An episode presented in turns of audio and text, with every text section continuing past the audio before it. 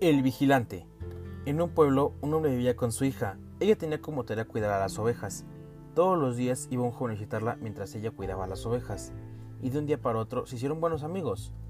Un día soleado empezaron a jugar a que él la cargaba y ella a él, cuando de pronto ella se dio cuenta que estaba volando. Desde ese día el joven se convirtió en su vigilante, ya que la cuidaba y la alimentaba.